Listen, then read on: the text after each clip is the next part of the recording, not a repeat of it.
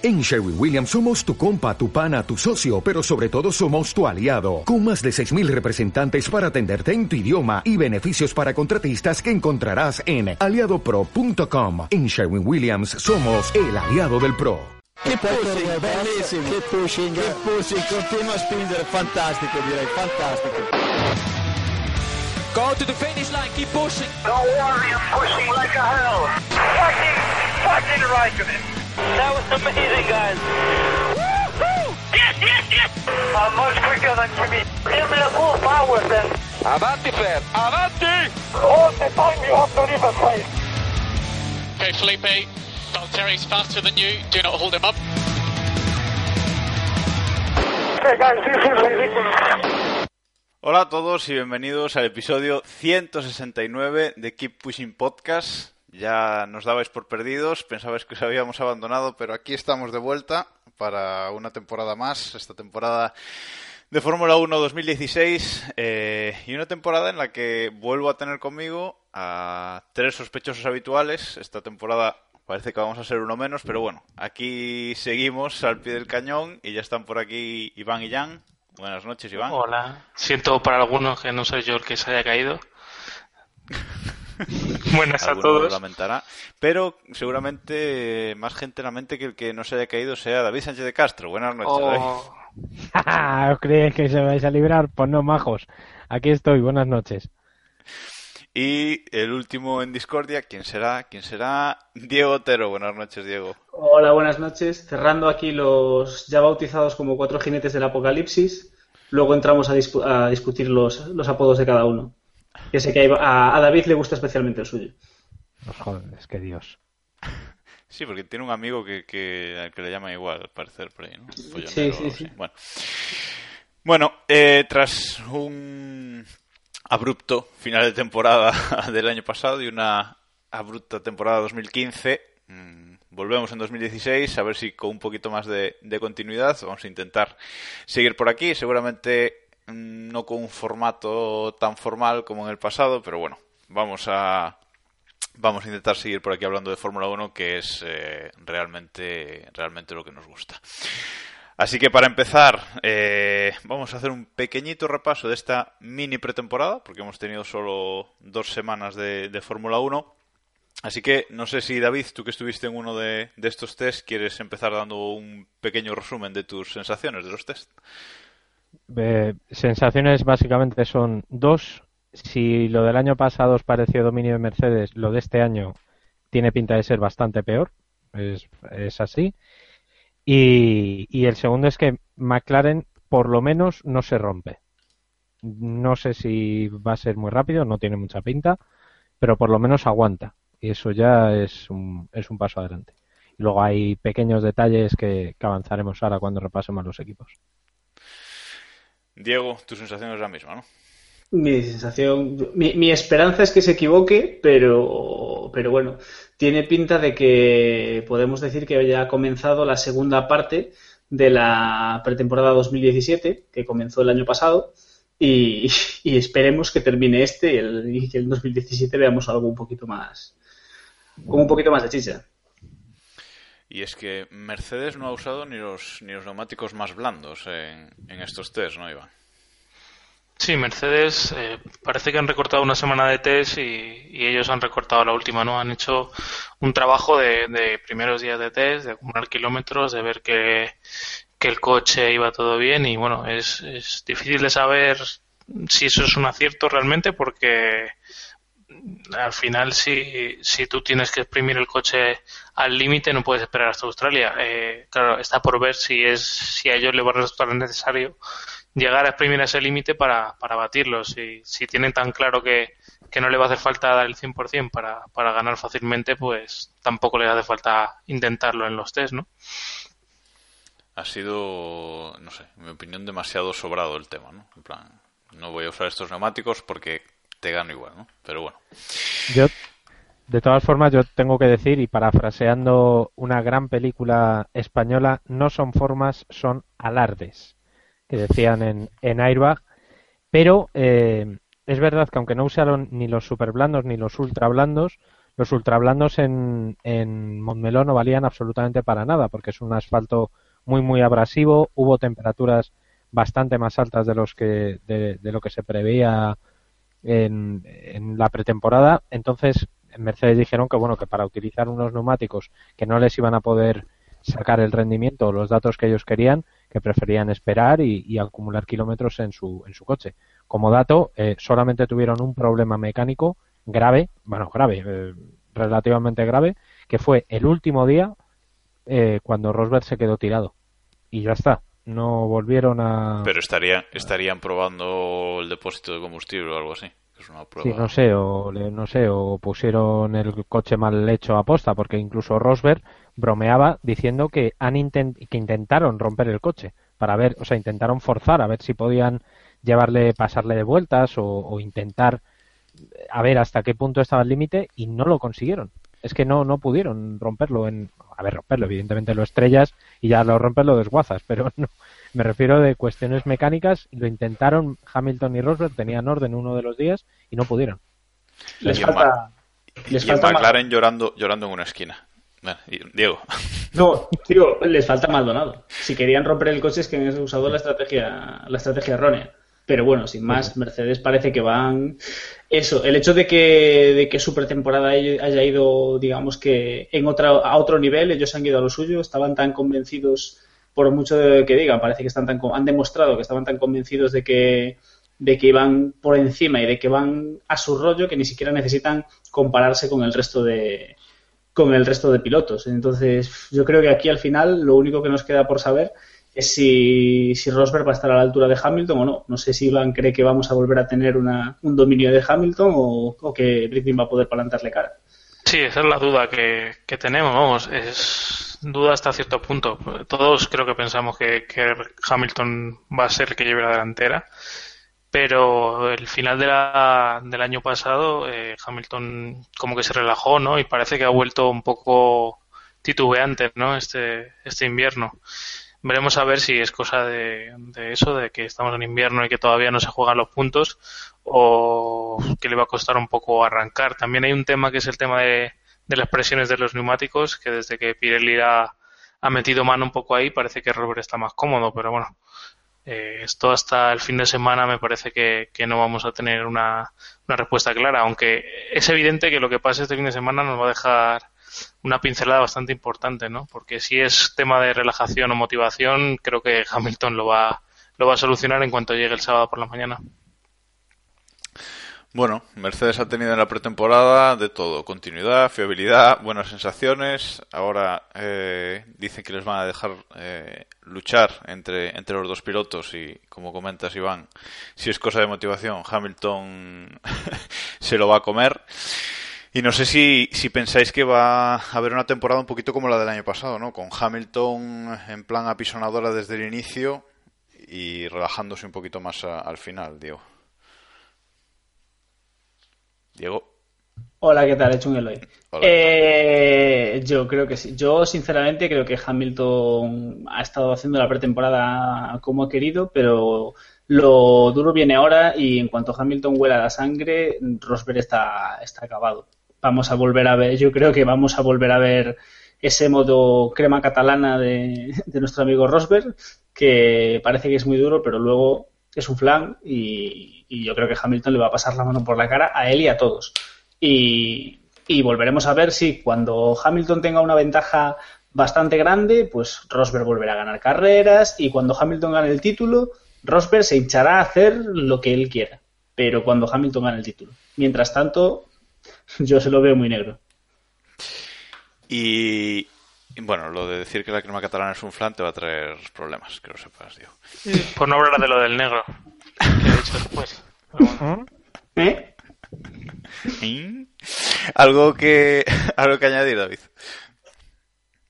No, no, yo creo que se ha quedado bastante claro. Vamos a ver, yo creo que si es verdad eso de que les van a dejar pelea, podemos tener algo de emoción. Si no, para mí la, creéis, es... yo no me lo creo. Yo, yo personalmente no me lo creo. Porque tienen eh, caballo ganador, caballo loco ganador en este caso, que es, eh, que es Hamilton. Yo no apostaría nunca por Rosberg, pero no sé. Bueno, pues hablando de caballos, saltamos ya a Ferrari, que parece que esta, que esta temporada van a estar más cerca de Mercedes. Pero bueno, como decíamos antes, Mercedes ha estado ahí escondiendo, no mostrando todas sus, sus cartas. En Ferrari confían en estar más cerca, sobre todo en, ritmo de carrera. Ha habido ahí un, un simulacro de Raikkonen que parece prometedor, pero ya veremos en, en Australia qué, qué ocurre, ¿no, Diego? Hombre, yo creo que Ferrari lo primero que tenemos que hacer, por desgracia para mí, porque son dos de mis pilotos favoritos, es distinguir un poco el, a Vettel de Raikkonen. Yo creo que Vettel volverá a hacer lo que hizo el año pasado, que será esta, ser el siguiente piloto por detrás de los Mercedes y estar ahí siempre que cometan un error o que tengan alguna posibilidad para hacer un Alonso, ¿no? Básicamente. Y Raikkonen pues seguirá haciendo de Raikkonen. Es decir, tendrá alguna buena carrera y tendrá otras carreras que estará perdido por el pelotón. Eh, ojalá Ferrari estuviese más cerca, ojalá todo este humo que intentan vender desde según qué sitios pues sea cierto y realmente esté en posición ya no de disputarle el título a Mercedes, pero por lo menos sí que de estar ahí y al menos, no sé, luchar por el segundo puesto. Yo, ya, yo, creo, yo creo que me conformaría si, con, que, con, que Ferrari, con que el Ferrari de Vettel pueda luchar con, con Rosberg por el segundo puesto. Su carencia de fe resulta molesta, que decía aquella película. En Kimi, me refiero. Eh, bueno, y Ferrari también ha optado por algunos. Eh, eh, algunos algunas decisiones técnicas perdón, curiosas esta temporada, ¿no? Después de, varios años apostando por el pull rod delantero, han dicho a tomar por saco y han vuelto a, a lo clásico Veremos si, si les funciona a vez. Sí, de hecho estuvieron probando, fue uno de los puntos que más probaron, en, especialmente la segunda semana de, entrenamientos, porque eh, Kimi no se encontraba cómodo del todo. Yo creo que era falta de costumbre por ese sistema, pero salieron bastante satisfechos con los, con los datos obtenidos y jugaron también un poco con las cargas, con el, eh, los brazos de la suspensión, estuvieron tocando bastante eh, ese punto. Llegaron a estrenar incluso un nuevo morro para adaptarlo al, nuevo sistema, o sea que eh, quizá es la parte con más dudas que tienen del nuevo coche en, Ferrari, pero, pero creo que están un poco más cerca de, Mercedes. Eh, Vettel y, y, Raikkonen fueron los pilotos que más veces lograron vuelta rápida, pero su ritmo fue bastante constante, fue bastante alto y, se notaba que estaban relativamente cómodos, ¿no? Lo que pasa que hasta que no, como no, no se vio a Mercedes ir por vuelta ni, ni ir a un ritmo muy alto y muy constante, no podemos saber hasta qué punto eso es real, pero, pero vamos, eh, el coche por lo menos es, es interesante, es un coche eh, 100% eh, creado por James Allison, que el del año pasado no era del todo suyo, y, creo que es bastante interesante el coche, tiene un par de, par de detallitos que están muy bien. ¿Te crees esta cercanía de Ferrari a Mercedes, Iván? Creo que estarán más cerca. Yo creo que, tienen la opción de, estar más cerca, sobre todo de, ir a mejorar los, los, resultados que consiguieron el año pasado. Eh, habrá que ver si, si consiguen ser más constantes y, y no tener opciones de pelear con Mercedes solo en los circuitos en los que la temperatura, como pasó el año pasado, les favorece. Y creo que nos van a indicar este año eh, si van a estar eh, de cara a 2017 en el camino de, volver a estar arriba. Yo creo que este año eh, se tiene que seguir viendo esa tendencia y si Ferrari se queda en un nivel más tenue ¿no? el año pasado, va a ser jodido que, que puedan plantearse llegar a, superar a Mercedes el año siguiente, ¿no? Bueno, veremos qué, hacen, pero ahora vamos a abrir una pequeña, un pequeño debate que nos va a llevar más tiempo seguramente del que, del que tenemos. Y es esa prueba que ha hecho Ferrari con el famoso Halo, Halo o llamadlo como, como queráis. Esa Halo, Halo, se lleva a decir. Halo, ¿no? Halo, sí, vale pues Halo. Eh, vamos a llamar Halo, pero con J, si os parece bien, ¿no? Correcto. Pues, Correcto. Pues el, el Halo que ha probado Ferrari, esa protección para la cabeza de los pilotos, que básicamente consiste en tres hierrajos puestos delante de, de la cabeza de, del piloto. Estético no lo es nada. No sé, David, si lo vistes en, en directo y puedes... Menos cogerlo, hicimos todo tipo de perrerías con, con, el, con el Halo este que nos subieron... No, Halo, por favor.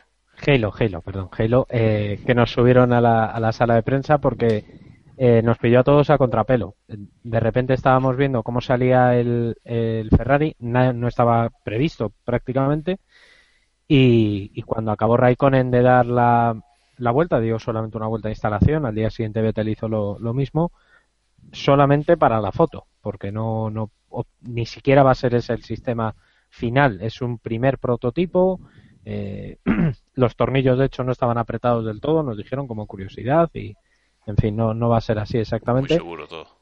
Sí, no, sí, para que hubiera pasado algo. Eh, pero no, eh, a mí no me pareció que fuera, a ver, es como todo, ¿no? Yo evidentemente no me metí en un monoplaza y me puse a ver exactamente la visión, pero creo que no les quita demasiado de visión, que era el principal problema. Habrá que ver también en, en circuitos en los que tenga mucha subida y bajada, si ese tipo de elementos les molesta, si el viento les, les afecta más, menos, cómo afecta la aerodinámica, que afecta evidentemente. Eh, pero bueno, creo que es un camino interesante, porque no es un, no es una cúpula completa, no es tampoco dejarlo libre como muchos se temían. Creo que tampoco aportan algo muy diferencial y que en caso de que haya un accidente grave, pues, pues si tiene que pasar algo va a pasar igual. Pero bueno, es un camino que vamos a ver a dónde acaba. Oye, y, estéticamente en pista no, no pudisteis verlo mucho, claro. Eh, bueno, en la llegada no se nota mucho, ¿eh? por lo menos en el Ferrari no, eh, no, no te sorprende tanto. De hecho, el que, el que subieron era, era negro en fibra de carbono, que no va a ser así. En principio eh, están pensando que sea en metal, eh, no, no sé qué tipo de metal, no sé qué aleación, pero el usaron parte del chasis, ¿no? En teoría. Sí, sí, sí, sí, por eso, que va a partir del, del chasis, pero que no va a ser, eh, no sé, un poco raro. Yo, a mí no me, no me molestó a la vista demasiado, demasiado verlo, por lo menos desde lejos, ¿sabes? Evidentemente los planos cortos sí que te, sí que te sorprende y de cerca montado en el coche sí que te, te choca un poco, pero desde los planos de televisión más o menos, para que os hagáis una idea, no creo que sea muy molesto. Ya, llamadme raro, pero a mí esos tres hierros así delante de la cabeza del piloto me dan mucho miedo, ¿eh?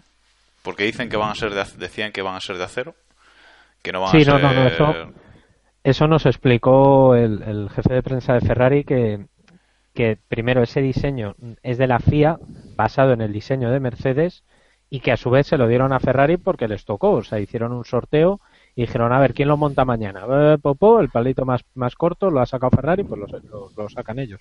O sea, ni siquiera eh, tenían previsto ningún tipo de, de protocolo ni, ni, nada, sino que bueno, se improvisó como tantas otras cosas que se usan en la Fórmula 1.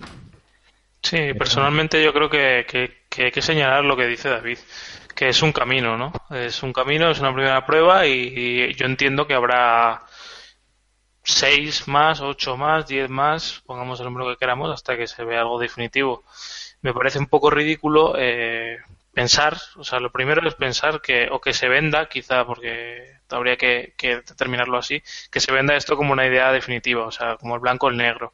Eso es un problema. Y otro problema es eh, cómo se han situado los pilotos a un lado y al otro, ¿no? Eh, los que tachaban de, de, locura esto, como Hamilton, como Hulkenberg, etcétera, y los que se han puesto al otro lado diciendo que, que, dejaran de hacerse los valientes y, y demás, como Rosberg y, y, Ricciardo, y entre, entre otros.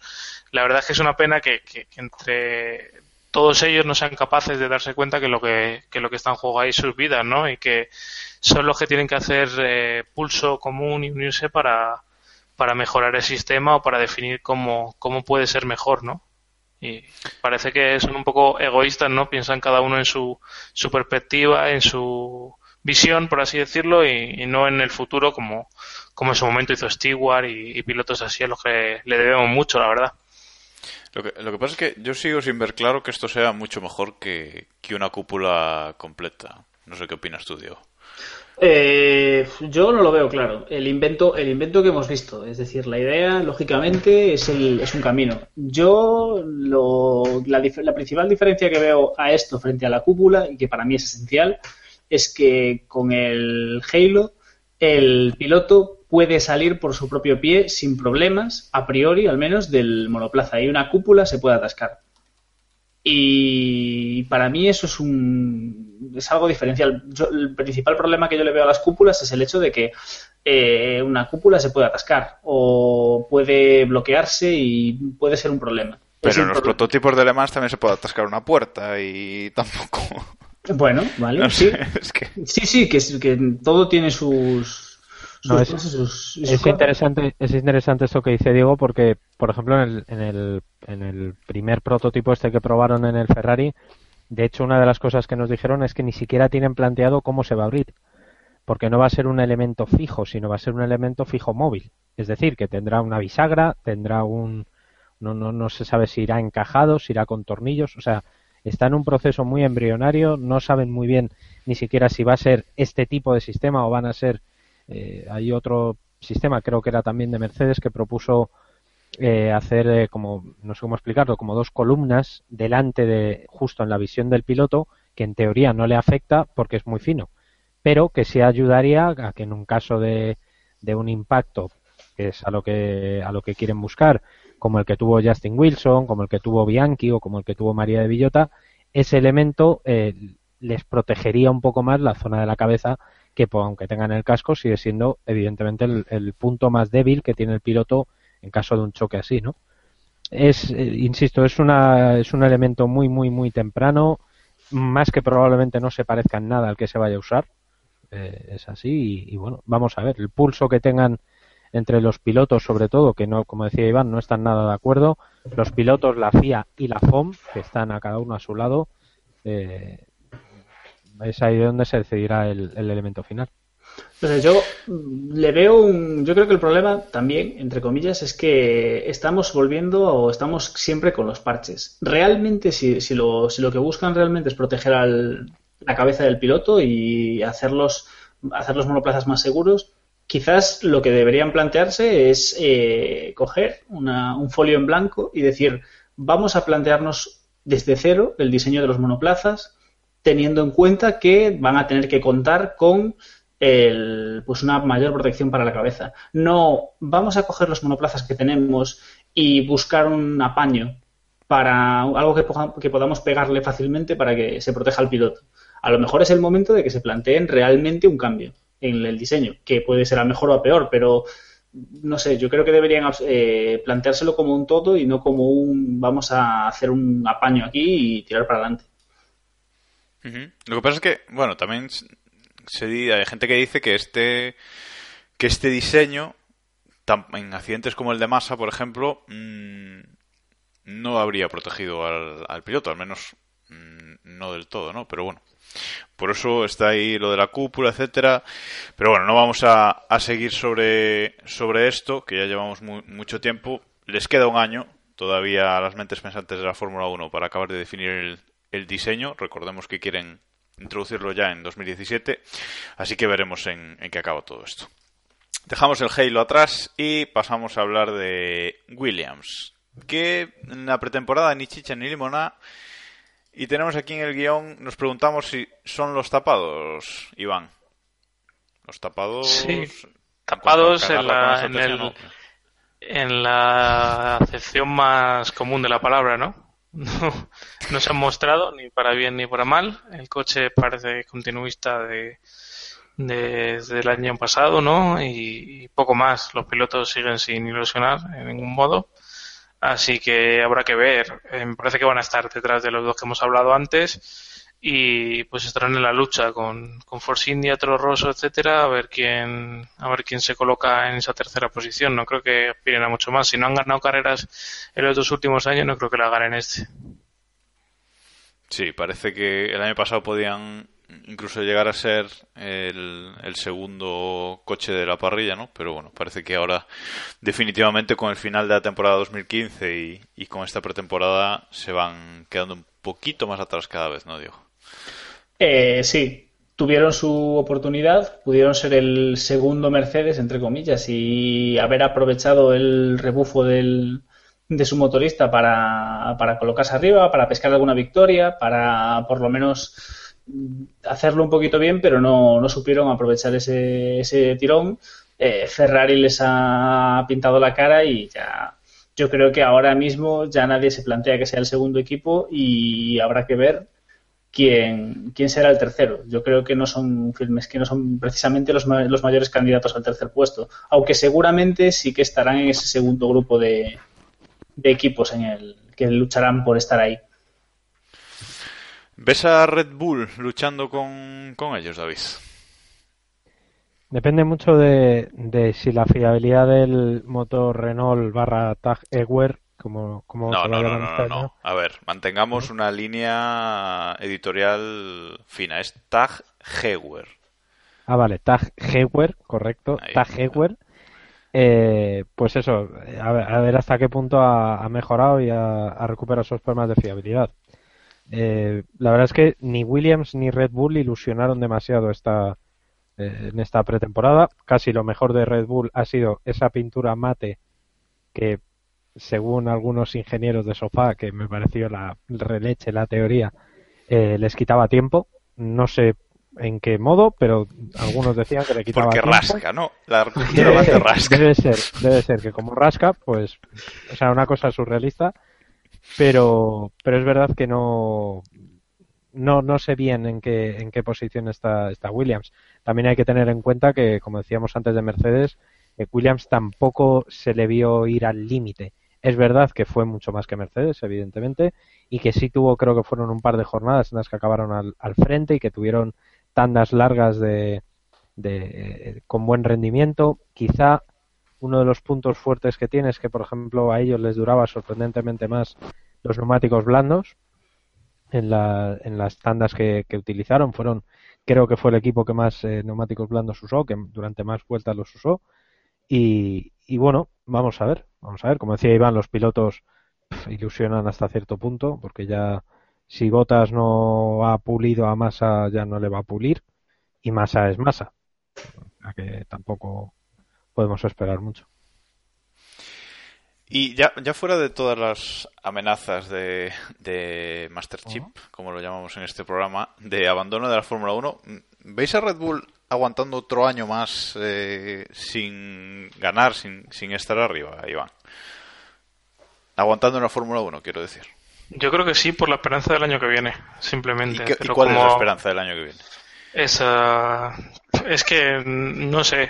Eh, pues es difícil porque, porque claro, eh, si ellos eh, continúan forjando su idea de que Red Bull es la máxima leche y, Renault es una mierda y por eso no ganan, pero su coche es la hostia y tienen el potencial para ser lo mejor, etcétera van a seguir teniendo el mismo problema porque ni Mercedes ni Ferrari les va a dar el, el acceso a, un motor bueno. Entonces van a seguir ahí. Eh, cuanto Renault progrese les irá bien, pero Renault ya no es su equipo de, de fábrica, ¿no? Tiene su propio equipo y creo que está, es evidente que, que van a tener un motor de, de segunda sí o sí.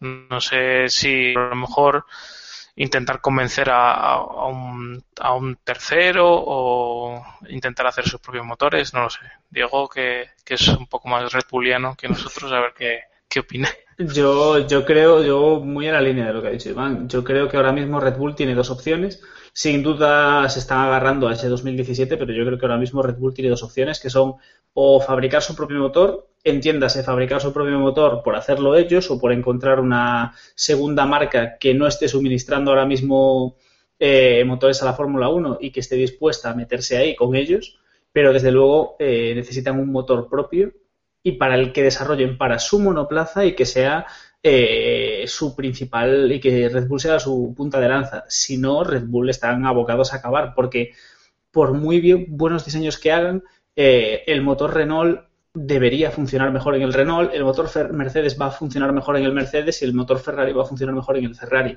Y es muy difícil que consigan un motorista que, que les dé esa, esa, ventaja. Y si Ferrari les da el motor y Red Bull le pinta la cara a Ferrari, Ferrari se preocupará de que Red Bull deje de pintarle la cara a Ferrari. Entonces, si realmente quieren luchar, les salió bien con Renault porque Renault les apoyó, eh, acabaron a mal con ellos y están a mal con ellos y lo único que les queda es eso, es buscarse su propio motor o, salir de la Fórmula 1 y lo que me sorprende es que a estas alturas aún no lo hayan hecho. Yo quiero creer que tienen algo guardado para 2017 porque ¿por cuánto tiempo han firmado con, con Tajewe? Un año. Un añito, pues a eso. Yo quiero creer que tienen que están cocinándose algo, si no, no, no lo entiendo. Volkswagen, Volkswagen. no vale, no vale inventar a Volkswagen en el, en el previo de la temporada. A ver, porque si no, cuando llegue el verano, ¿de qué vamos a hablar? Hay que seguir los tiempos. Volkswagen es el verano. Os lo he colado, ya sabéis. Bueno, vamos a... Hablabas antes de, los motores Ferrari, de Red Bull con motor Ferrari, y bueno, tenemos algo parecido en la, en la parrilla, que es Toro Rosso, que este año abandona los motores Renault para hacerse con, con motores Ferrari. Eso sí, de 2015, no van a tener el, el nuevo motor. Pero promete, ya el coche prometía el año pasado, no acabó de rendir por culpa del motor, pero este año, eh, con un poquito más de, potencia y dos pilotos con muchísimo talento, y ya hemos oído a Verstappen decir que no va a aguantar un tercer año en Toro Rosso, prácticamente lo ha dejado así clarito. Va a ser una temporada muy interesante en, en Toro Rosso, ¿no, David? Sí, de hecho yo creo que va a ser eh, nuevamente va a ser una de, los, de las grandes peleas que vamos a ver y yo tengo muchísimas ganas de ver a, Verstappen y a Sainz en su segundo año en Fórmula 1. El coche eh, es muy fiable. después de los, de los Mercedes fue el que más vueltas ha dado esta, esta pretemporada. Eh, es rápido, relativamente rápido y de hecho el Red Bull no sé si con una táctica para protegerse eh, mediáticamente o para decir, cuidado, que igual estamos peor de lo que parece, en Red Bull le han dicho que va a estar por delante Toro Rosso de ellos. Mm, bueno, ya sabéis que esto es un poco el politiqueo habitual de, la Fórmula 1, eh, pero es verdad que yo sí les veo con opciones de estar constantemente peleando por los puntos o, o estar en ese tren del cuarto al sexto de manera, de manera más o menos fiable. Yo les veo, a lo mejor me estrello como Maldonado. Dios le tenga su gloria. Eh, yo les veo Lo vamos a echar de menos. Ya en el primer capítulo lo he inventado dos veces. Yo no digo nada. Yo, le, yo le, veo, veo a Toro Rosso en la pelea por la tercera posición. ¿eh? eh es que el año pasado Iba, tercera posición, equipos, no, equipos, equipos. Esto es un juego de equipos, Diego, ya lo sabes. Eh, sí, le veo en esa tercera, la lucha por la tercera posición. Y es que el año pasado, eh, si no me equivoco, quedaron sexto, séptimo, ¿no? Eh, y estuvieron luchando en los puntos con regularidad, con un motor Renault que, era un lastre enorme.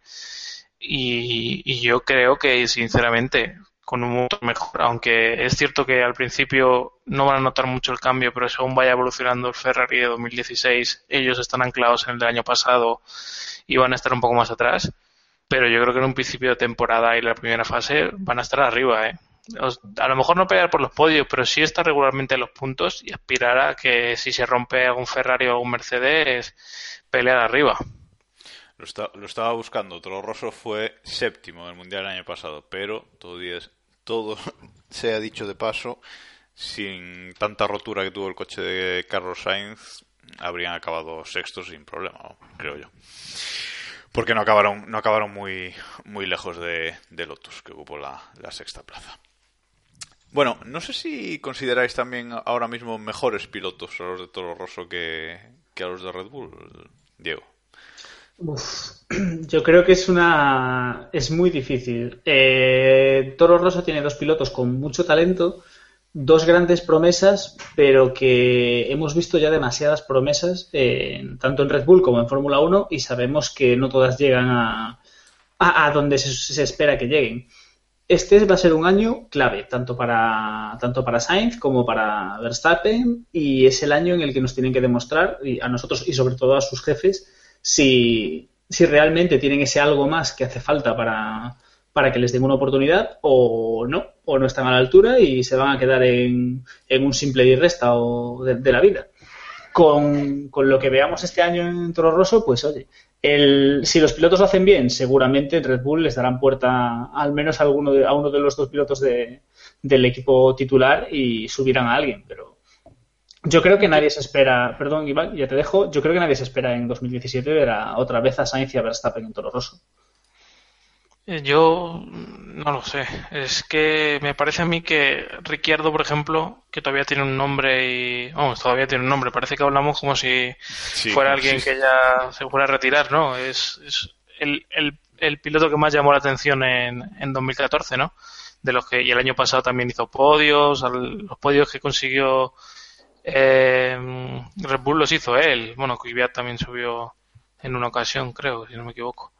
Eh, lo que decía, que a mí me parece que a lo mejor Ricciardo sí que se plantea si el 16, el 17, el 16, no, el 17 tiene la misma pinta para Red Bull que, este, eh, irse del equipo. Yo creo que hay asientos que se van a dejar vacíos porque Ricky, eh, Raikkonen yo creo que su tiempo ha terminado, Massa su tiempo ha terminado, etcétera, etcétera.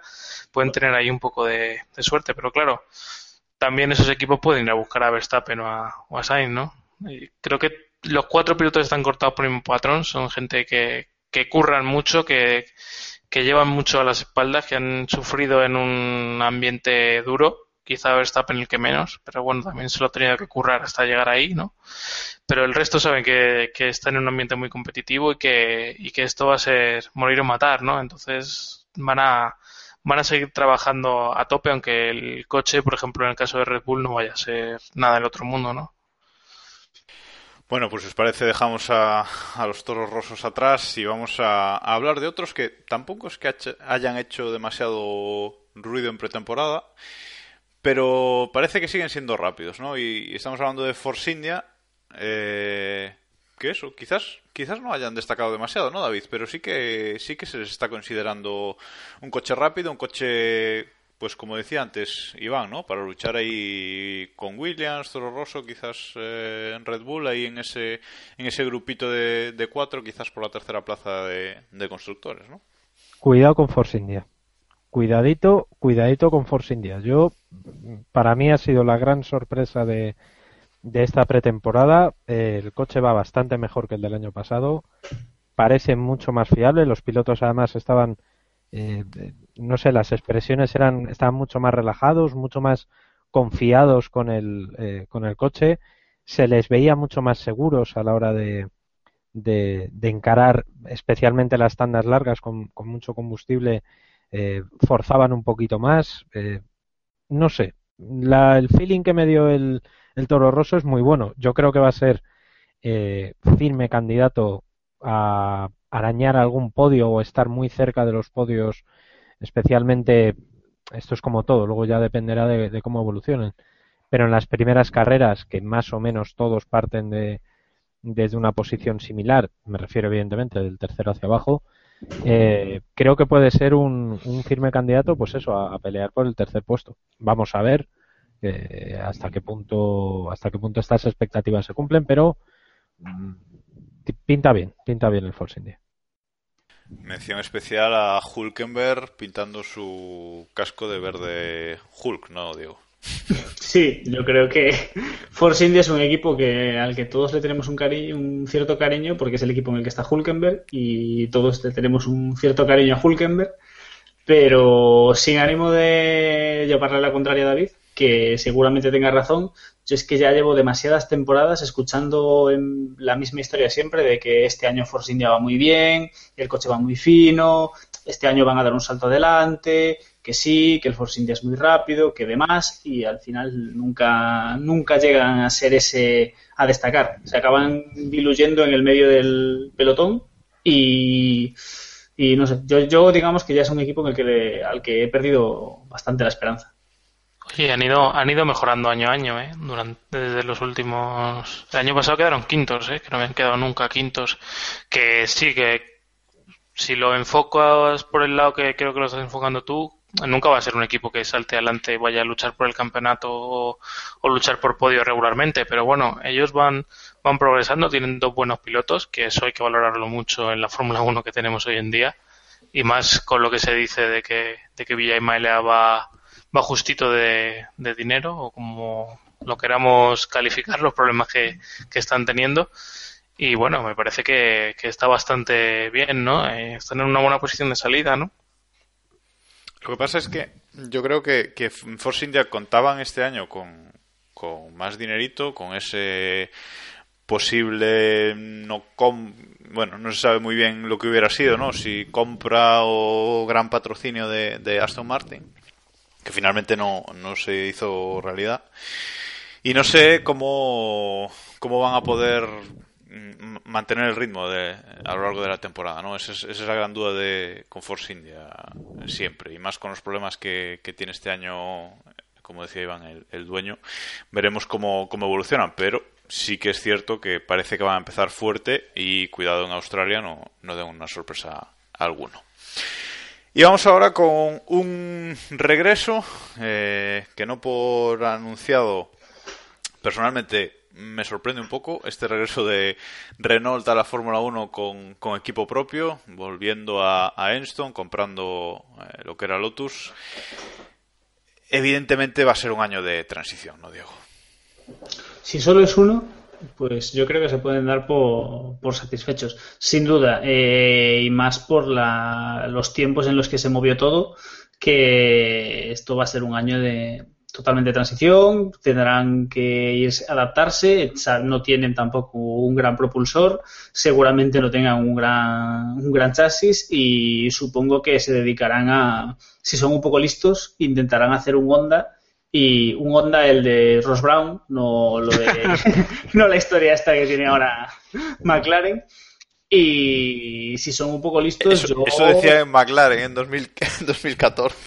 Sí, pero bueno, pero además de decirlo, o sea, la idea es buena, pero hay que hacerla, ¿sabes? Entonces, yo creo que si, si, se lo, si lo hacen bien, tienen una temporada por delante para aprender, para prepararse y para, para desarrollar un buen motor, un buen chasis y para encontrar algún piloto. Y ya en 2017, pues intentar, obviamente, no, no esperar un Brown GP, pero sí que es una buena, yo creo que es una buena jugada para dar ese, con los cambios que vienen en 2017, yo creo que es un buen salto, una buena oportunidad de tener una, una pretemporada larga y dar un salto importante el año que viene. Yo, yo os digo que, que pinta feo. No, no diré que vaya a estar nivel McLaren el año pasado, porque no lo creo pero, pero no va a ser un, un equipo relevante este año. Estará peleando por el décimo al décimo tercero, si acaso, si acaso. Y no les veo, no les veo potencial. Décimo y décimo tercero de, de equipos, ¿no?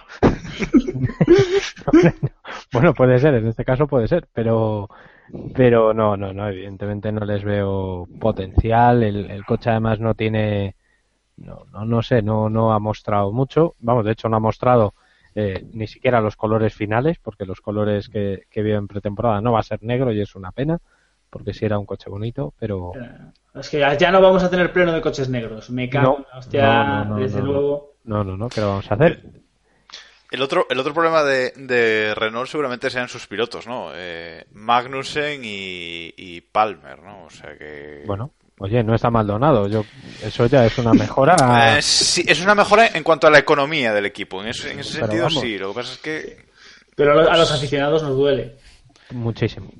O sea, al final Maldonado tenía su, su chispita. Es decir, si, a ver, yo que si me quitan a, a, mí, yo estoy encantado de que quitasen a Maldonado para poner a alguien con talento y que alguien que pudiese dar un salto, pero no sé. A ver, a ver, que yo, que yo no digo que, que estos dos sean malos pilotos, que, que no lo son ni mucho menos, ¿no? Pero emocionan lo mismo casi que los de Williams, ¿no, Iván?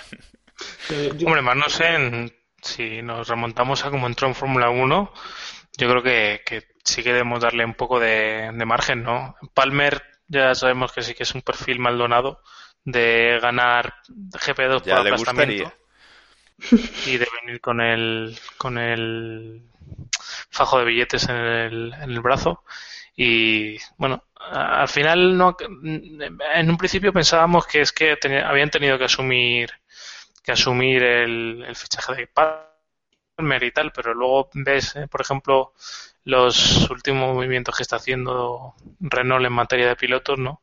Quedándose con, con cierto tipo de especímenes y buscando gente que, que traiga dinero para, para salir en el box, que al final te da un poco de pena, ¿no? Porque es un fabricante y, y quieres que tenga una implicación mayor, ¿no? Y parece que han venido un poco a, a pasar el, el, trao, ¿no? porque ya estaban metidos en Fórmula 1 como motorista y bueno, esto tampoco es mucha más inversión y, poco más. Habrá que ver durante la temporada si siguen invirtiendo y, si para el 17 tienen algo mejor o, o, bueno, se van a limitar a estar solamente por estar en Fórmula 1. ¿Estás diciendo que Renault es un poquito el Ryanair de la Fórmula 1?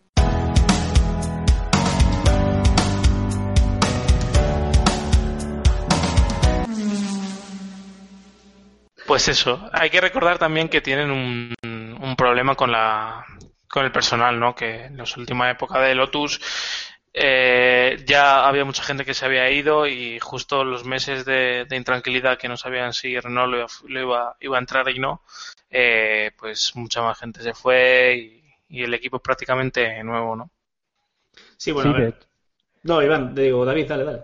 No, no, digo que de hecho tenían bastantes, o sea, los... Eh eh, digamos, hormigas de, de, de, Renault, o sea, había muchos mecánicos nuevos con respecto al año pasado. Había algunos, varios fichados eh, de, equipos de GP2 que, les han les han recuperado para, para la Fórmula 1 y que del, de la vieja fábrica de Enston, por ejemplo, que había en, en 2005, 2006, en los años de, gloria con Alonso, eh, quedan bastantes pocos con respecto a los que hubo el, año pasado. O sea, es verdad que lo que, como dice Iván, en los años de incertidumbre, o perdón, los meses de incertidumbre del año pasado, eh, hubo bastantes movimientos, entonces es un equipo no nuevo, evidentemente, porque no es nuevo, pero cuidado. Vamos a ver eso cómo lo, cómo lo gestionan.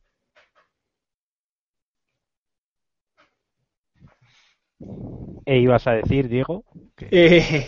has hecho un Eloy y lo sabes. no, no he, hecho, eh, no, he hecho un Eloy. Estaba esperando a que, a que interviniese alguien con un poco más de criterio que yo, pero... No, yo creo, ha, venido, no ha venido Héctor al final, ¿eh? No, no ha venido Héctor, me la hostia. Samuel, que no, no, no, se atreve a hablar, ese miedo estético que, le caracteriza. Yo creo que, que, ya está un poco todo dicho. Ya, o sea, Renault va a ser un año de transición y veremos si el año que viene es un, es lo mismo o no. Y yo creo que de un equipo que va a tener un año irrelevante a un equipo que directamente es irrelevante y podemos meterle mano ya a Sauber para decir que sigue en la parrilla y que nadie se, y que al igual que el año que viene, que el año pasado nadie se va a dar cuenta. Bueno, pues no será por el color de la decoración, ¿no? Es la única llamativa de, esto de la Fórmula 1. El, coche de decoración Minion, como, como decía por ahí un... Sí, sí. decía Tobias Greuner, el, el periodista este alemán eh, decía de Autoun Motorsport que, que decía que, que ibas a hablar de otro periodista con lo de los Minions. Eh, no, no, no, no, no, lo había pensado por ahí, pero no, no, no, no voy a hacer, no, no, no, no. Que, que eso, que Sauber evidentemente es el coche, el equipo irrelevante, el coche irrelevante, es un, es un hierro, o sea, vamos, no sé, creo que puede ser el, que si mañana nos dicen, eh, oye, que Sauber desaparece de la parrilla, hasta la tercera carrera no nos enteramos. ¿eh? eh pero que, han hecho un cambio. Y de hecho, eh, están en un proceso de crisis bastante gorda. Hoy mismo, bueno, hoy me refiero durante, mientras estamos grabando este, este podcast, se ha ido Mark Smith, que es el, uno de los jefes del, del equipo, que ficharon en junio del año pasado, proveniente de Caterham. O sea, es es un caso especial. Está diciendo Monisa que está prometiendo que este mes van a cobrar en mayo, en marzo, perdón. O sea, cuidado porque Sauber está en el está en el alero, lleva ya varios varios años en el alero, pero esta vez parece que la cosa se está poniendo mucho más seria. Pues metéis mucho con Sauber, pero han cambiado el color del alerón trasero para que se vean más los patrocinadores, ¿eh? Así que Ha sido, ha, sido, ha sido aumentarlos y a tomar por culo el podcast. Yo, yo, digo una yo creo que deberían darles a los, a los equipos que tienen una decoración notablemente diferente al resto, deberían darles puntos. Solo por eso. Es, si, si, el, si el coche es gris, menos 25. A tomar pues venga, vamos, vamos con uno que tiene ya menos 50 para arrancar el campeonato, que es McLaren. Eh, 25 por el color y otros menos 25 por el motor. Eh, mejoran, han mejorado, es evidente, son un poquito más fiables, tampoco nos pongamos locos y parece que tienen un mejor ritmo. Eh, han pasado del puesto vigésimo quizás al decimoquinto. No sé si, si lo veis igual, Iván. Hombre, yo a lo mejor les daría el 13, el 14. El de Maldonado. sí. Tenemos demasiados equipos ya o pilotos en esa posición. A lo mejor. Van a quedar o tercero o el 13. No hay término medio. No, yo creo que por delante de Sauber sí que van a estar con respecto al año anterior y no creo que Manolo Haas le supere porque si no, par de walking. Pero aquí la historia es, ¿van a estar por encima o por detrás de, o por debajo de Renault? Por encima. Pues van a estar al, van a estar al lado.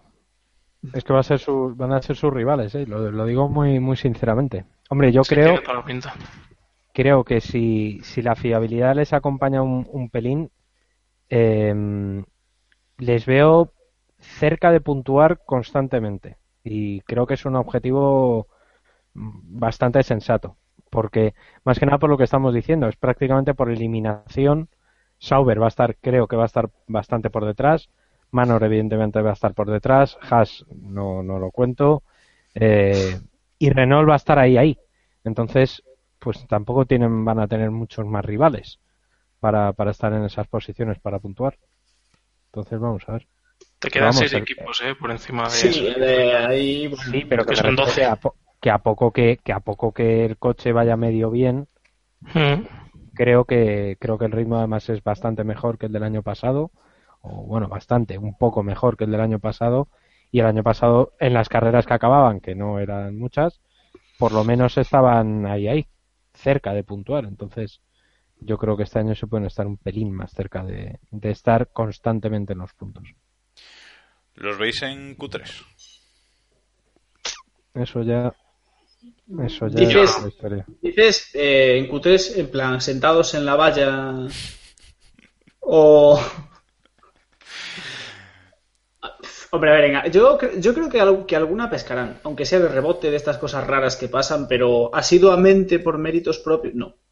Yo, yo creo que no.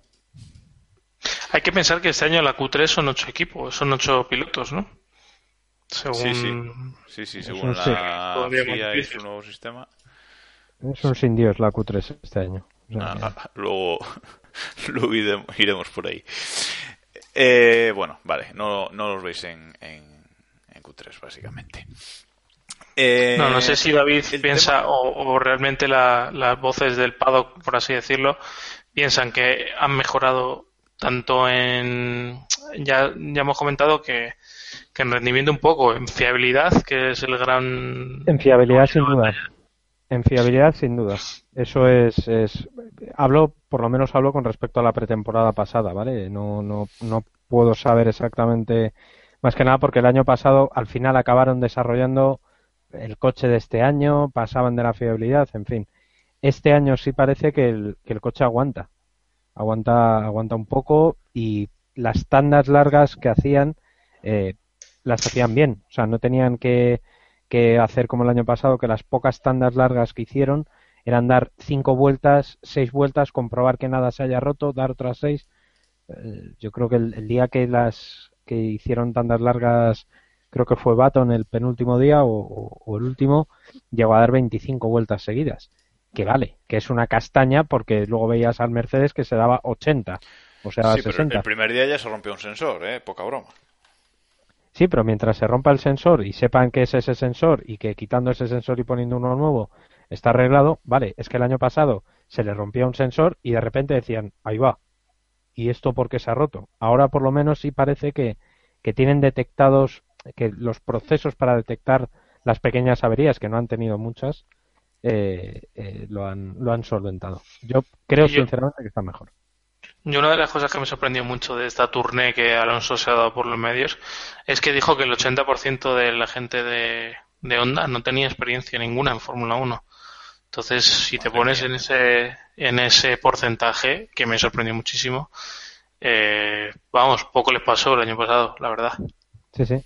De hecho, hasta Eric Boulier decía, eh, decía que, bueno, que este año, eh, por lo menos los, los procesos de entendimiento entre McLaren y Honda están mucho más fluidos. El año pasado partían de cero, los japoneses iban por su lado, McLaren iba por el otro, y al final, a base de palos, se acabaron medio entendiendo. Y cuando digo medio entendiendo, digo no tirándose las llaves inglesas a la cabeza, porque hubo momentos de bastante tensión en el equipo.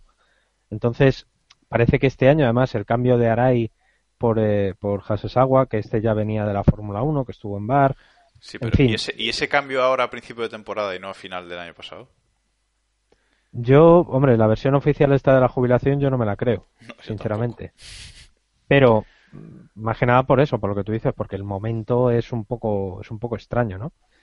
Yo creo que lo hicieron porque el año pasado, si se lo cargan el año pasado, suena a cabeza de turco claramente.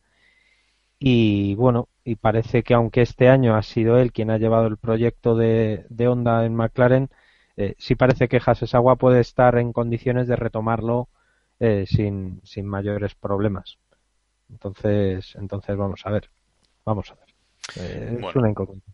Veremos, veremos cómo evoluciona ese, ese motor Honda y veremos si no tienen problemas con el motor Mercedes que va a montar Manor esta, esta temporada con un piloto bastante prometedor como es perdón como es Pascal Wehrlein y otro con mucha billetera como es Arianto, que no, sé cómo lo lees tú, David, Arianto, porque sé que...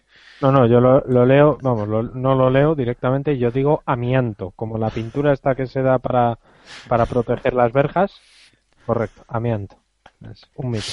Y te, ha gustado bastante la decoración del Manor, ¿no?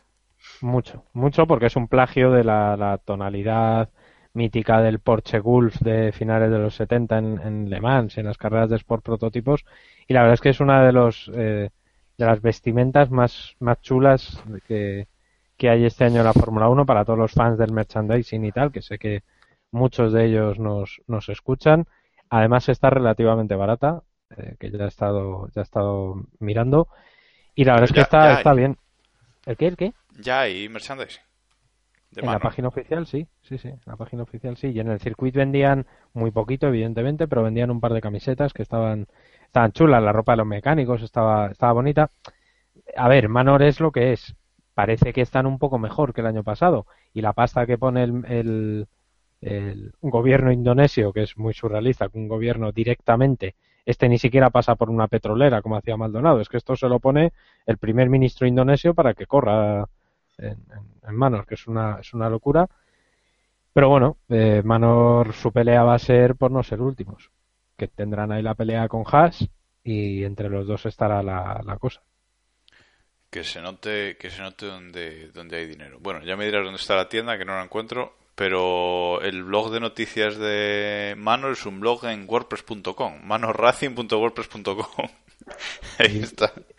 Han cambiado, han cambiado todo. O sea, para todas una idea, han cambiado hasta el departamento de prensa entero, que todavía venía heredado de tiempos de Marusia, del primer Marusia, etcétera, etcétera. O sea que, de Virgin, perdón, venía todavía del equipo Virgin. O sea, ha habido bastante cambio estructural que no todo afecta al equipo de, de Fórmula 1, pero bueno, parece que por lo menos por ese lado están intentando mejorar.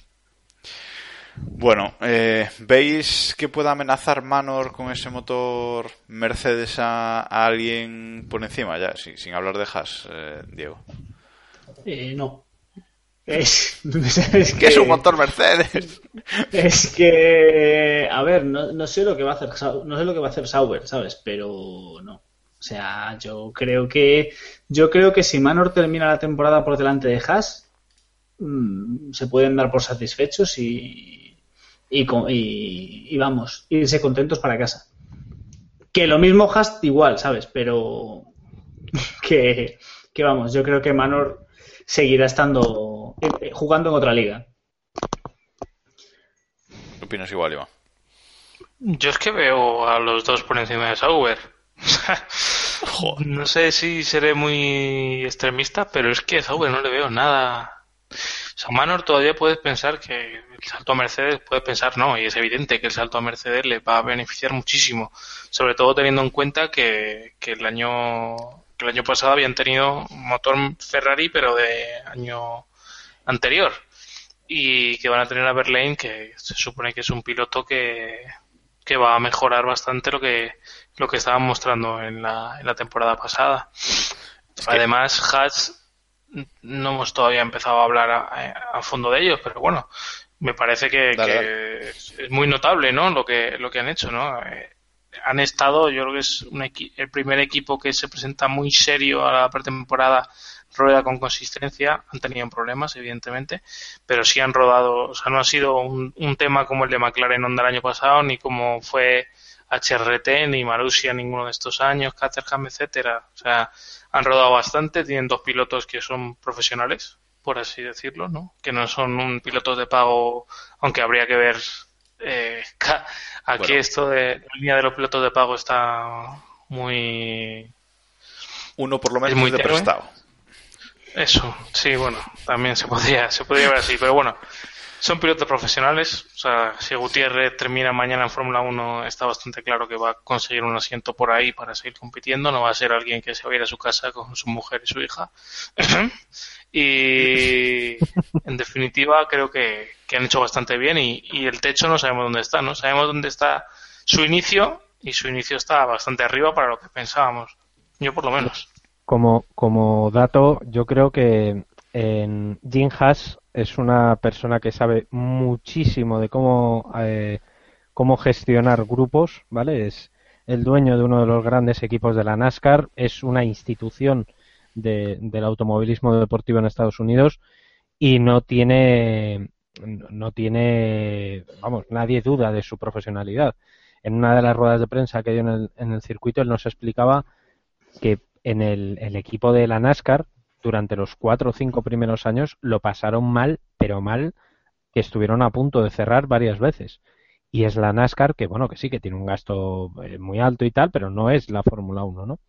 Y por lo menos el, el grupo en el que se ha, se ha apoyado Haas para, para estar en Fórmula 1 es un grupo fiable, es un grupo con experiencia, es Dalara, no, no es eh, la Releche, y luego tienen el apoyo de Ferrari, que para que os hagáis una idea, eh, todos los días comían ingenieros de Ferrari en Haas. Pero ingenieros de Ferrari con la ropa de Ferrari, con tal, y que estaban constantemente en el box con ellos. O sea, el apoyo de Ferrari va mucho más allá. Eso es porque le gustan las hamburguesas, eso no. No, no, no, me da nada, no me dice nada. Mucha ensaladita, mucha ensaladita. No te quedas tú que había mucha hamburguesa por allí. Pero es verdad que por lo menos la implicación de, de Ferrari con, con Haas parece que es mucho más eh, mucho más fuerte de lo que de lo que a priori parecía. Entonces vamos a ver eso en qué acaba. Bueno, y, aún así, eh, Haas dijo tras dos o tres días de, de test que la complejidad técnica de, de la Fórmula 1 habría sido, eh, en inglés, que es una palabra que lo define muy bien, overwhelming, ¿no? O sea, que, que lo había superado por todos lados la, la, complejidad técnica y aún así, pues bueno, han rodado bastante en pretemporada, como, como decías, ¿no, Iván? Sí, la frase que dijo fue que esto no era Carolina del Norte. Se habían dado cuenta de que... de repente. Sí. Y aún no les ha llovido. Una, de las frases de, del año, sí. Pero bueno, oye, por lo menos tienen esa actitud, ¿no? Y tienen a, a Steiner, ¿no? A Gunther Steiner, que por lo menos a los que tenemos algo de memoria nos, nos suena la cara, ¿no? No es alguien que, ni, ni personas que llegan desde fuera, ¿no? Que, que, les cuesta como eso que estábamos hablando de Honda, ¿no? Que gente sin experiencia de Fórmula 1. Podrán tener más o menos experiencia, pero bueno, al final son gente que sacado coches a pista, sacado rendimiento a, estructuras que no eran tampoco punteras, así que veremos a ver qué, qué les depara el futuro.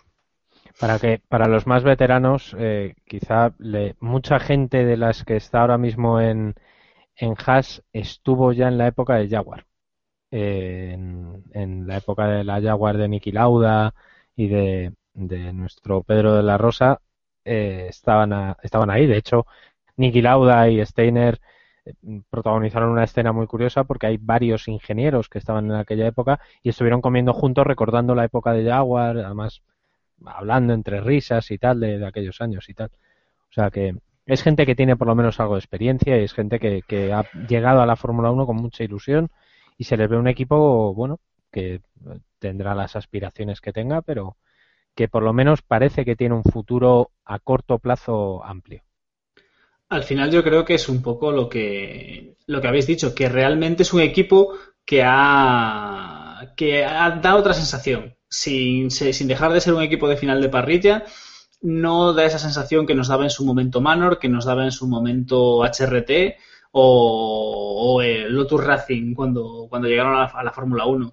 Manor, eh, perdón, Haas tiene el, tiene el apoyo de Ferrari por detrás, tiene un equipo un poco más sólido, tiene pilotos de verdad y al final yo creo que eso debería marcar la diferencia, por lo menos con su competidor más directo, que es Manor. Mm, luego veremos cómo se desarrollan y cuánto aguantan, pero bueno, al menos parece que hacía, yo creo que hacía tiempo que no veíamos un equipo llegar a la Fórmula 1 desde cero y, darnos esa sensación de que de verdad van a de que de verdad van a ser un, equipo un poco a tener serio, digamos. Ya no voy a decir un buen equipo, pero por lo menos un poquito serios.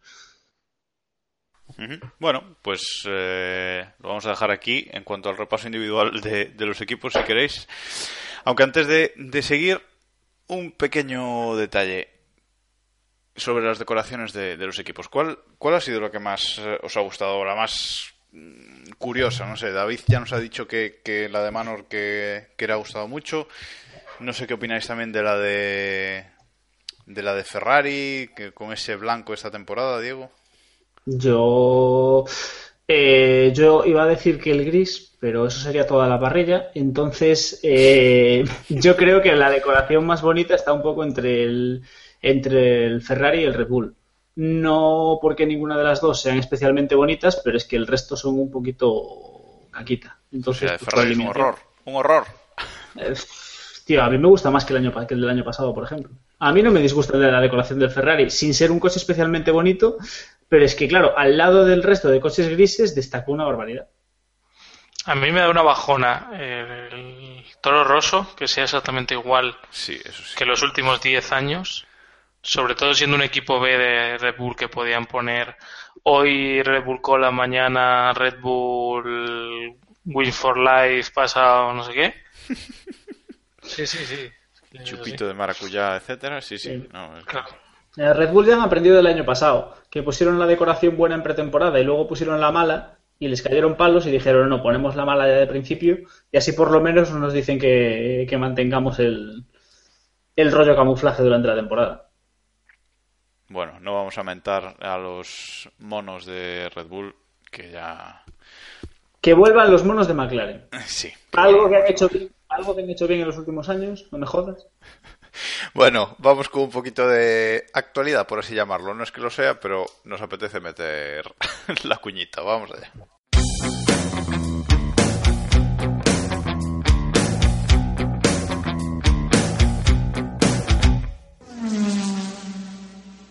Vale, pues vamos a repasar un poquito la, actualidad. Y es que este año eh, hay algunos cambios en el calendario. Entra Baku como Gran Premio de Europa. Ojo, ojo al dato. Regresa Alemania, regresa Hockenheim. Eh, Rusia, el Gran Premio de Rusia se adelanta y va a ser la cuarta carrera de la temporada. Así nos lo quitábamos prontito de encima del tufillo ese. Y Malasia salta a la fase final del, del campeonato. Suele ser una buena carrera, con lo cual puede, puede ser interesante en esa, en esa recta final. Un total de 21 carreras, más de 20 carreras, por fin Bernie lo ha conseguido, David. Es acojonante. Yo es que lo del Gran Premio de Europa en Bakú a mí me, me, lleva la, me lleva los mil demonios. Primero, porque Azerbaiyán no va a ser Europa en la puta. Eurovisión, gana Eurovisión, es Europa. Me, cago en. Como, Australia, entonces. Australia es Europa. Fuera. Me cago en. Fuera. Si sale en Eurovisión es Europa, esto es así. Por favor, eh, además el circuito es que es muy tróspido, o sea, pasas ahí al lado de castillos, es muy Ojo, castillos que son patrimonio de la humanidad por la UNESCO y que han asfaltado la calle. Pero por eso han esperado este año que no está Maldonado. Si es que. Eso va a ser un, sin dios de carrera. El resto del calendario, ojo, me parece bien, ¿eh? el orden que hayan, que hayan cambiado y tal, bien. Sigue sin. Sigo sin ver muy claro. me parece bien, pero bueno. Bueno, pero nadie se va a plantear la... En general. Como país. Eh, Rusia, Rusia tiene... Ru- Rusia nos da unos vídeos de accidentes de coches preciosos, que son dignos de Maldonado. Que me río yo en el YouTube mucho. Déjalos. Y en cualquier Y ahora- momento puede bajar Putin tirándose en paracaídas o algo. O sea, a mí, yo, Rusia, bien. Además, Es que no es ni Rusia. Bueno, Eso es lo- Toki que está a tomar por el culo de lo que ese es es el Rusia. ese es el problema. Tenía que ser en Moscú. Una cosa así también bonita. lo pueden llamar Gran Premio de Europa, total. Si ya llamamos Europa Rusia es Europa, joder. cual- Y Turquía, y tampoco lo También. tengo yo claro. Pero aquí, aquí nadie, va- nadie se va a preguntar la morterada que se ha llevado Alonso por patrocinar el maravilloso Gran Premio de Europa. Que se le veía súper feliz haciendo no, fotos. embajador, chaval. Es- Embajador. Estaría bueno patrocinar, ¿eh? El Gran Premio Fernando Alonso de Europa. Oye, poquita, poquita broma que van a asfaltar el empedrado que tienen en la zona vieja. Que yo es que vamos. Ya está eh, falta. Ya está asfaltado. ya no, no Sí, el Pedrada, tiempo. pedrada la que le dio a Bernie esa mañana de no hay huevos a irse a Azerbaiyán a hacer una carrera. Eso sí que fue una pedrada. De Europa. Madre. El Gran Premio de Europa. Europa, madre que lo. Que no le llamó Gran Premio del Pacífico porque le dio un poco de cosa, pero vamos. Bueno, el Gran Premio del Pacífico lo va a hacer en Valencia. En el- Cuando vuelva a Valencia Street Circuit, va a hacerlo, va a hacer el Gran Premio del Pacífico ahí. Sí, sí. Sí, sí, un grande. Bueno, siguiente noticia eh, son los neumáticos, que este año, bueno, no vamos a intentar explicaros eh, en ningún momento la normativa sobre neumáticos porque ni nosotros la entendemos, entonces es tontería. Eh, pero Pirelli este año le ha dado por hacer el Ultrasoft, el año que viene hará también el Ubersoft y etcétera, etcétera, supongo, ¿no? Pero yo lo veo un poco absurdo, habría sido mejor hacer un neumático de clasificación y punto, ¿no, Iván? Eh, bueno, sí, verdad que sí. Hala, a tomar por Eh. Venga, siguiente. No, sí, sí, yo tenía una explicación mucho más larga. No simplemente que busquen eh, a Ted Kravitz en YouTube explicando este tema, que lo van a entender muy bien, con Sí, unas bolitas Sí, muy, señor. muy buenas. El mejor vídeo de toda la temporada. Sí, sí. Sí, verdad. Además es, es muy, muy... Eh, eh, David, acabas de hacer muteado un... tú solo, ya sé que no has, te acabo de- gustas. has- pero- has- Acabo de Acabo de hacer- silenciarse. has llevado el Eloy a un nuevo nivel, tío. Sí, sí. He hecho un, un Eloy nivel super guerrero. Bueno, eh, decía que lo de los neumáticos básicamente es que cada seis... Es un poco chocho, ¿eh? pero versión corta. Cada seis meses, o sea, con seis meses, de- perdón, con varios meses Ya de antelación, eligen, es, que es un jaleo, es un jaleo. Con varios meses de antelación eligen los compuestos que van a dar a elegir a los pilotos. De esos, O sea, blandos. piloto elige, su- super blandos y medios, vale, ¿qué más? bueno, eso es. Entonces, cada, piloto elige, cada piloto elige la, el número de juegos que que quiere no de lo vamos a explicar, que no lo entiendes. Pues yo creo que es así, pero vale. Ya No, está, dale, vale, dale. que es un jaleo. No, no, pues eso ya está. Entonces, cada piloto tiene, pongamos, pues, tres de super blandos, seis de medios y siete de blandos, por ejemplo. Y entonces ahí en teoría es cuando puede haber más juego eh, de estrategias, etcétera, etcétera. Es un jaleo, vamos. Yo Vale, recomiendo ver, que estéis ver. atentos al Twitter de Pirelli Sport y que lo ponen que- en la tabla. A ver, muy Iván, bueno. a ver, Iván, si nos pones el, el link del vídeo ese en el post del Sí. blog y así los oyentes. Sobre todo yo creo que deberéis estar atentos a que, lo- a, a que cuando lo explique Lobato en el previo. sí, sí, sí. Sí, sí, sí. va, va justo, va, lo, lo tiene ya planificado, va justo eh, después del volante y antes de explicar cómo se hace el asiento. Va- Vale. Lo tienen en el medio. No descartes lo del volante, lo digo en serio. Bueno, y antes va- vamos a saltarnos un tema ya que habláis de eso, y es que este año, después volvemos, pero este año la Fórmula 1 será de pago completamente en España. Solo se podrá ver por Movistar Televisión. Así que quien la quiera ver tendrá que pagar. Bueno, solo se podrá ver, bueno, ya sabéis. Pero.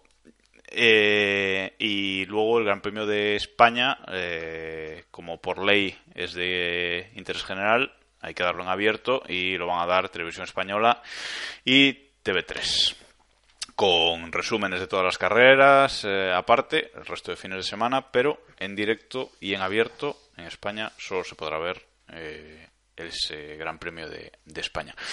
Sé que David, tú sí tienes Movistar Televisión, ¿verdad? Sí, señora.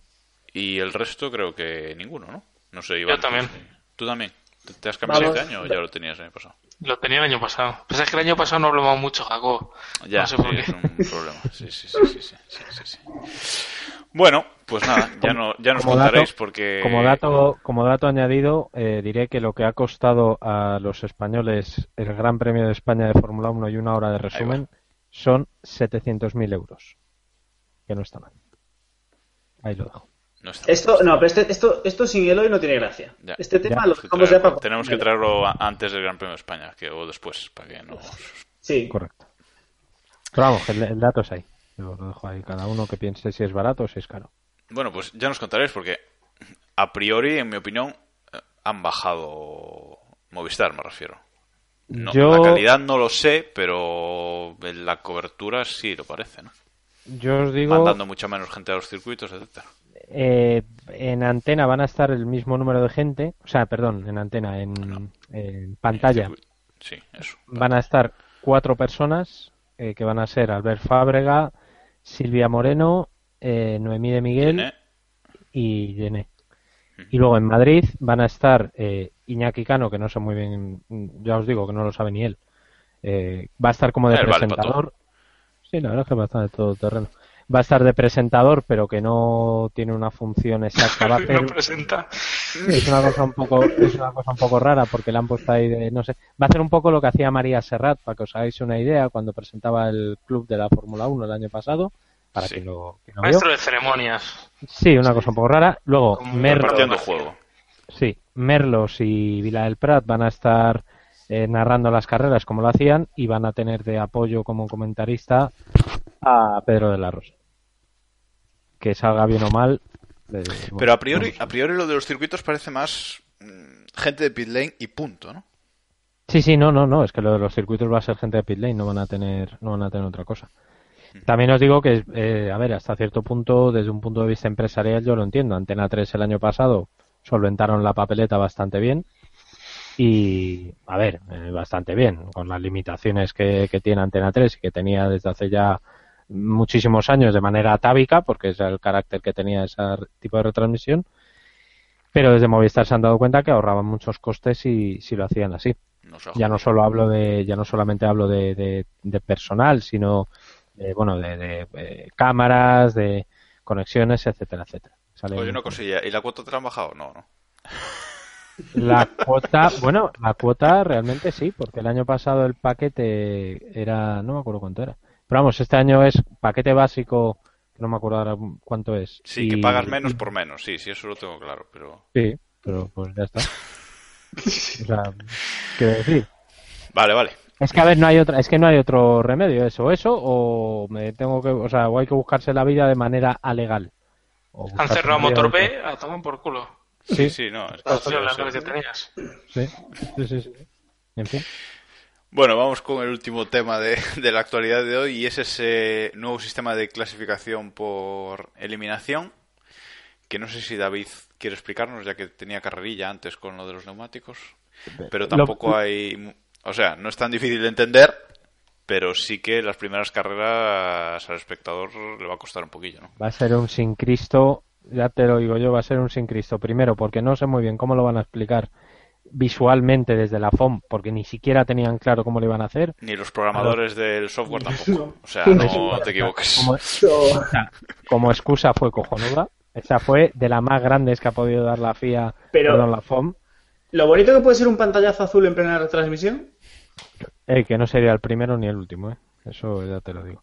Pero, pero vamos, que a los pilotos no les gusta. O sea, es que ya partiendo de esa base, el resto es absurdo. Es que a ningún piloto le gusta, lo ven innecesario, lo... entonces no sé yo hasta qué punto hasta qué punto va a ser. Básicamente, en versión corta, se mantienen las Verás. tres tandas, ¿no? Se mantienen las tres tandas. Los primeros minutos, en función de cada tanda, va de una son un número de minutos u otros.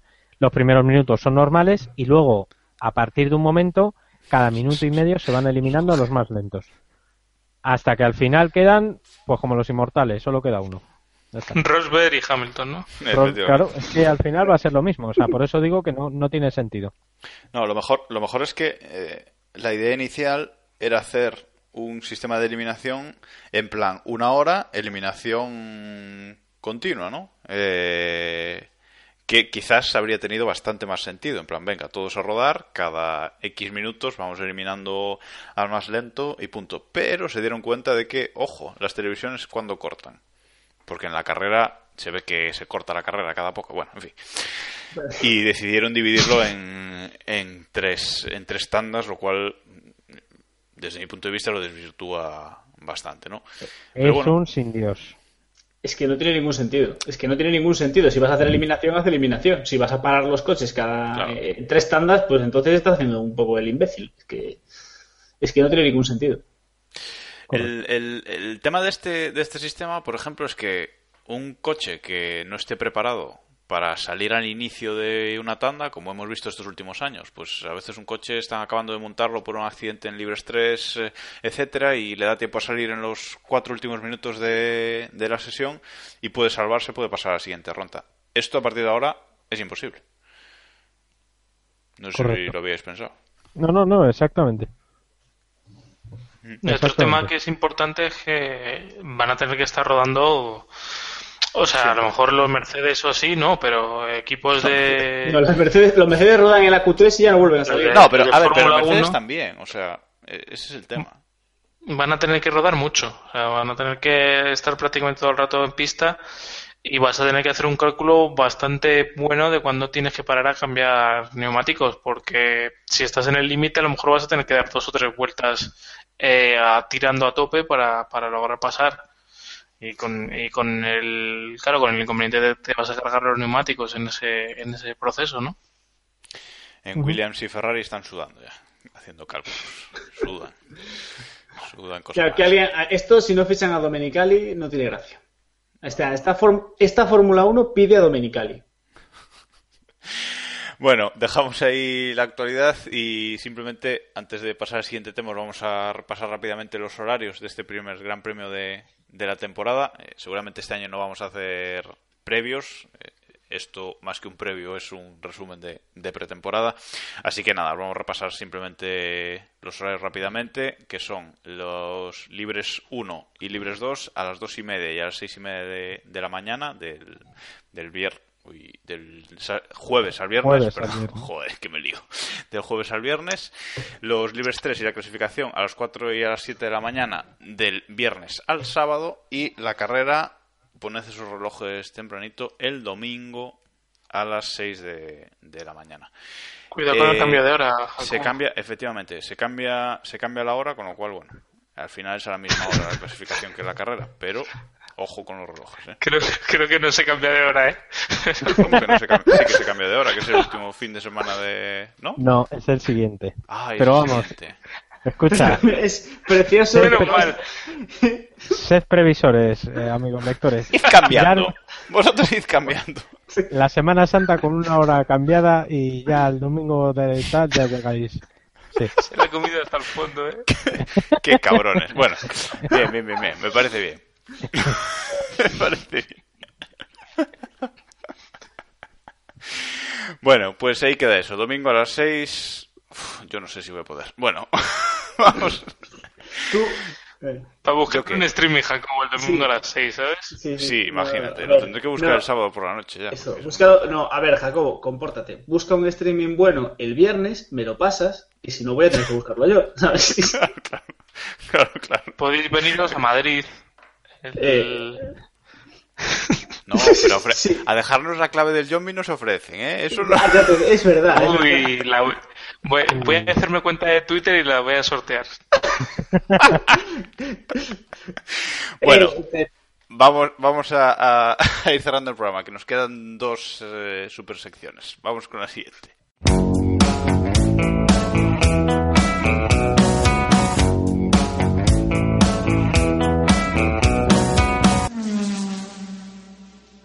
Vamos allá con el mundialazo.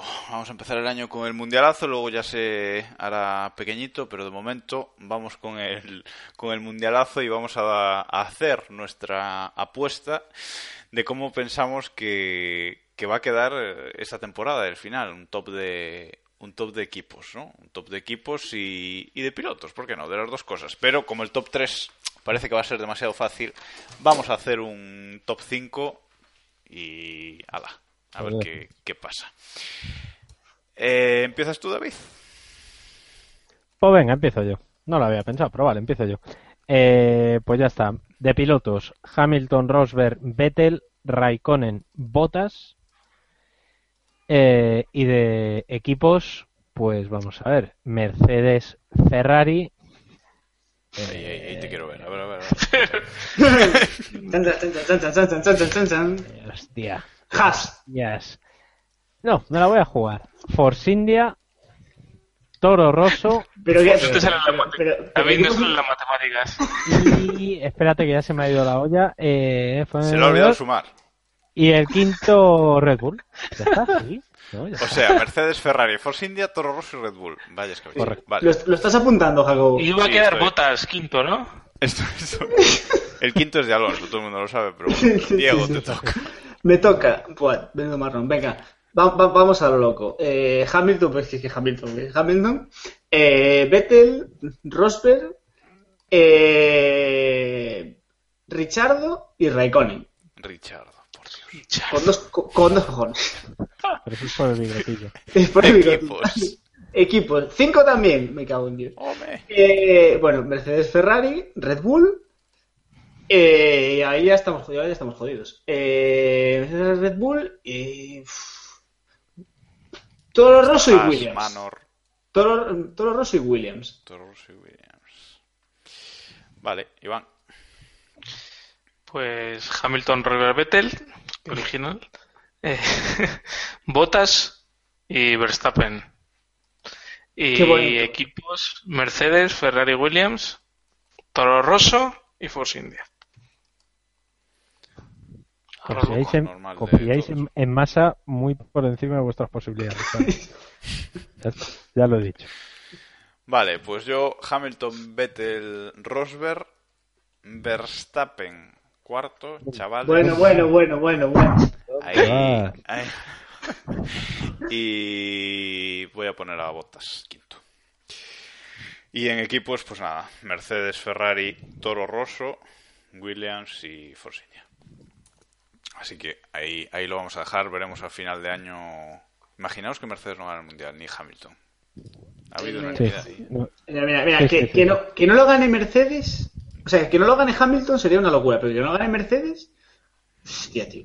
El de constructores, es que el de constructores, yo. Vamos. Bueno, el de pilotos. Bueno, ya, ya lo veremos. Vamos con la última sección que se nos va el tiempo.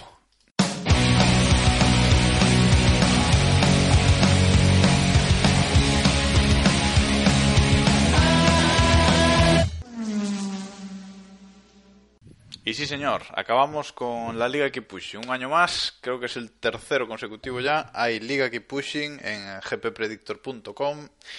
Eh, hemos puesto el enlace ya en nuestra cuenta de Twitter, que es donde más en contacto vais a poder estar con, con nosotros. Y eh, vamos a, haremos seguramente un post en, en el blog, como, como los dos años anteriores, eh, detallando para el que nunca haya jugado eh, cómo apuntarse, etcétera, etcétera. Pero bueno, básicamente es hacer un top 10 de la carrera, eh, apuntar eh, quién va a hacer la pole, la vuelta rápida y quién gana más posiciones, ¿verdad? Si no, si no me Sí, equivoco. correcto. Bueno, ya ha empezado, ya hemos creado la liga, podéis apuntar ahí y jugar con, con nosotros durante el año a ver quién, quién es el que más acierta. Ya recordad, a Alonso lo tenéis que poner quinto siempre. Eh, pase pase lo que, lo que pase. Hay que matizar que las, los que queráis jugar bien a la liga, hay que jugar en lo que se conoce como el modo Samu, que es hacéis la predicción ahora para Australia y luego ya no vale cambiarla. Esto va ya al final. Suele funcionar, de hecho. Los que, si, si la cambiáis, eso es de cobardes. Eso aquí no. Eso no vale.